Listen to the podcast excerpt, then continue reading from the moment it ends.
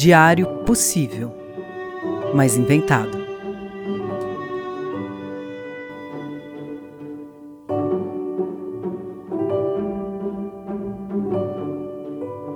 Eu não lembro direito que dia era.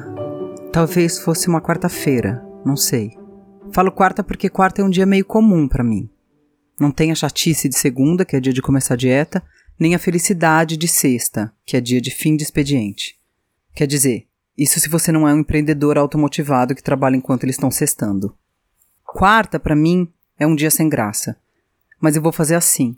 Vou recomeçar e deixar um espaço aqui para você preencher com um dia qualquer que seja bem sem graça para você. Eu não lembro direito que dia era. Talvez fosse uma. O dia estava bem esquisito. Impressionante como tem dias que são mais esquisito, mesmo sendo sem graça. Nem tudo que é esquisito é gracioso, tem um monte de coisa esquisita sem graça nenhuma. É importante dizer que eu estava em São Paulo, mas isso não é tão específico assim, então eu vou deixar também um espaço aqui para você preencher com uma grande cidade, bem populosa e problemática. Uma cidade qualquer. Pensa bem, dependendo da cidade que você colocar nesse relato, pode ficar bem chique. Imagina. Uh, era um dia qualquer em Nova York e, bem, uh, você sabe, eu sei que era março, porque era tempo de águas fortes que fecham o verão. Mas isso aqui no hemisfério sul, aqui no Brasil, na região sudeste. Se você quer se imaginar em outro lugar, aí você imagina no momento do ano que chove de repente. Talvez você tenha que desistir da cidade populosa que você escolheu antes, porque tem cidades que chovem muito, toda hora e todo dia, e tem cidades que nem chovem. E para você continuar, tem que chover nessa cidade que você tá. Então é isso. Eu falei tudo isso, mas só precisava dizer. Era um dia sem graça qualquer, numa cidade grande qualquer, era quase noite, ia chover. Na verdade, é melhor eu dizer que parecia que ia chover, porque essa afirmação vai chover nem sempre é verdade. Às vezes não chove. Às vezes só ameaça. Mas era essa ameaça de chuva. Então o céu estava daquele jeito, sabe? Céu de chuva que dá para ver mesmo se você tá numa cidade grande, cheia de prédio, que você só vê um quadradinho de céu olhando bem para cima. Parecia que ia chover, porque estava escurecendo, mas não dava para saber se era a chuva que ia cair ou a noite. Eu saí de onde eu estava, não interessa onde eu estava. Como era um dia sem graça, eu estava num lugar sem graça, fazendo uma coisa sem graça nenhuma, vamos dizer, trabalhando. Então, assim, eu estava saindo do trabalho. Fiquei parada ali na saída do trabalho um tempo, porque olhei para o quadradinho de céu para ver o céu de chuva, e aí eu vi uma estrela bem em cima da minha cabeça.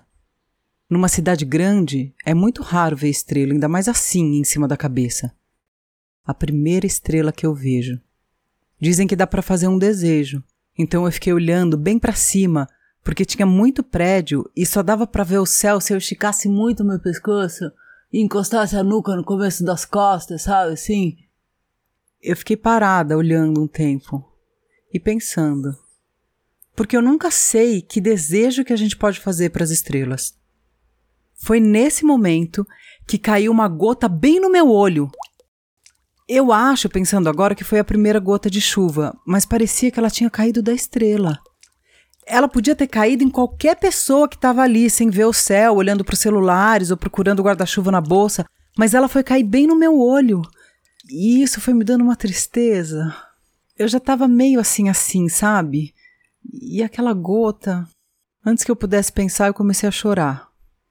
Mas daí eu não sabia mais se era lágrima ou se era chuva que escorria no meu rosto. E a chuva foi ficando mais forte, mais forte, e começou a cair justo no momento que eu ia finalmente para casa. Eu queria muito que quando chovesse numa cidade grande como São Paulo, tudo ficasse feliz, como uma música do grupo Rumo. O céu ficou cinza e de repente trovejou, e a chuva vem caindo, caindo, caindo. Mas não é assim. Não chega nem até a felicidade de um Vem até São Paulo do Itamar Assunção que a letra é dura, mas a música é alegre. São Paulo, mas eu imagino que toda cidade grande tem isso. Fica triste e caótica na chuva. Eu fiquei mais triste do que eu já estava porque a cidade ia ficar um caos, ia ficar um trânsito medonho e o meu plano era pegar um ônibus. O ponto que passava o meu ônibus, obviamente, estava longe e eu ia ter que ir andando naquela tristeza, sozinha e na chuva. E aí eu comecei a andar, desviando dos guarda-chuvas das pessoas. Guarda-chuva são os cogumelos do concreto. Basta cair três gotas que eles proliferam. E se você tá sem guarda-chuva, você tem que desviar deles, porque tem aquela pontinha de metal. Imagina se pega no olho. E eu andava, e a tristeza aumentava, e a chuva aumentava. A chuva ficou insuportável, e a tristeza e o choro também. E eu resolvi que naquela tristeza, na chuva, no choro, eu não merecia pegar um ônibus. Então eu me escondi numa marquise de um boteco cheio, tentando não olhar para as pessoas que estavam ali, porque em São Paulo é feio olhar no olho dos outros. Eu parei ali para pegar meu celular e chamar um carro de aplicativo, mas claro que nos quatro aplicativos não tinha nenhum carro perto e também o preço estava nas alturas. Mas eu tinha decidido que eu ia de carro para casa, porque já estava tudo muito, muito ruim. Eu não sei vocês, mas quando eu fico triste numa situação dessas, eu fico também irritada. Porque eu tô triste e só quero ir para casa fazer qualquer coisa. Eu, na verdade, quero ficar lá em posição fetal chorando, mas como eu sou adulta, eu em geral otimizo o choro lavando louça, colocando roupa na máquina ou varrendo o chão, porque eu não posso nem chorar simplesmente, o choro tem que ser proativo também. E aí na marquise que eu tava, que me protegia da chuva que caía de cima, começou a chover por baixo também. Os carros passavam bem perto da guia e jogavam água em todo mundo, e alguns faziam de propósito. Aí depois de horas, chegou o carro que ia me levar. Não foram horas, horas assim, contadas no relógio, mas vocês entenderam. Claro que o motorista era bigodudo, só para me irritar. Eu achei que entrando no carro, a chuva, o choro, a tristeza iam parar, mas eu estava toda encharcada e o motorista bigodudo pegou o caminho com mais trânsito do mundo, porque naquela hora, com aquela chuva, os carros estavam brotando do chão. Os carros nessa cidade são que nem os gremlins, sabe? Eles brotam do asfalto no contato com a água. Em um segundo a cidade está toda engarrafada. Peraí que eu tenho que parar um pouco para falar o quanto eu acho engraçada essa expressão engarrafada. Só isso. Cidade engarrafada. O carro parou bem no meio de uma grande avenida, prensado por outros tantos carros e ônibus em volta. E ficou aquele silêncio insuportável, que numa cidade nunca é silêncio, então vocês imaginem um silêncio com motor, buzina, um alarme disparado, um cachorro latindo no fundo, mas a gente acostuma com esse ruído de fundo, então lê como silêncio. O silêncio que eu ouvia só com o barulho da chuva, do limpador de para-brisa e do bigode do motorista balançando na respiração.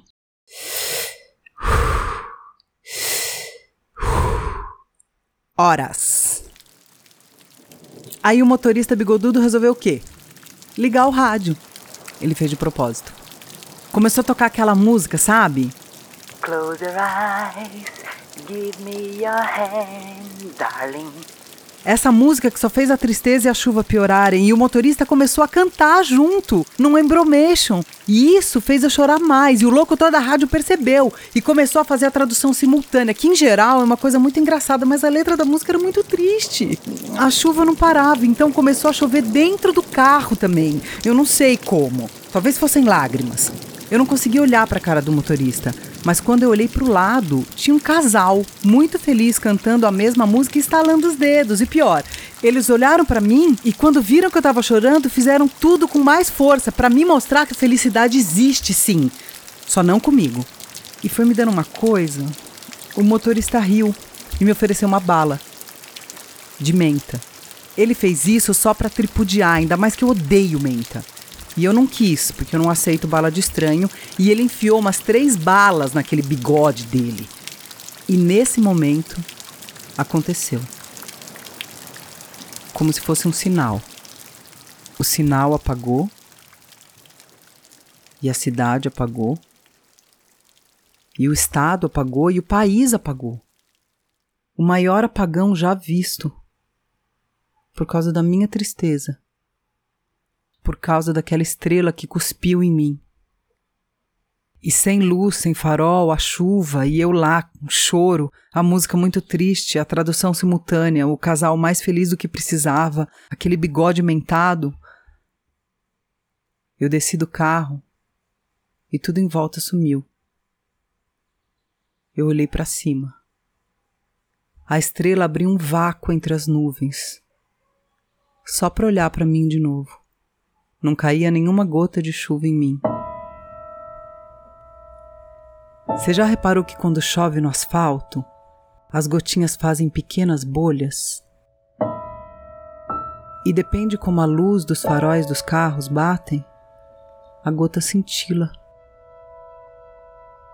Cada bolha, uma estrela. E cada rua, uma constelação. E a cidade então ficou toda estrelada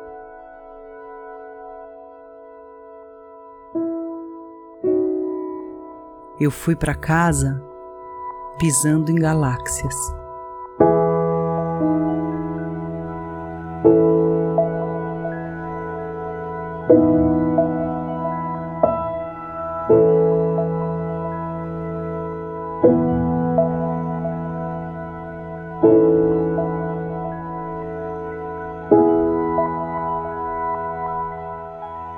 Diário possível, mas inventado, é exatamente o que o nome diz. Um diário que seria possível, mas é inventado. Feito pela Ana Roxo e pela Tati Fadel, com produção de Um Mundo Segundo Ana Roxo. Esse episódio foi escrito, interpretado e editado pela Ana. As artes são da Cláudia Intátilo. O apoio operacional é da Simone Silva. Se você gostou, segue a gente no seu agregador de podcast preferido. Os posts são quase diários com trocadilhos. O nosso Instagram e o nosso Twitter é Diário Possível. Se você quiser contribuir com o nosso projeto, pode entrar em catarse.me barra O Mundo Segundo Ana Roxo ou mandar um pix de qualquer valor para anaroxo com 2x arroba gmail.com. Um bom dia a todos. Parece que vai chover.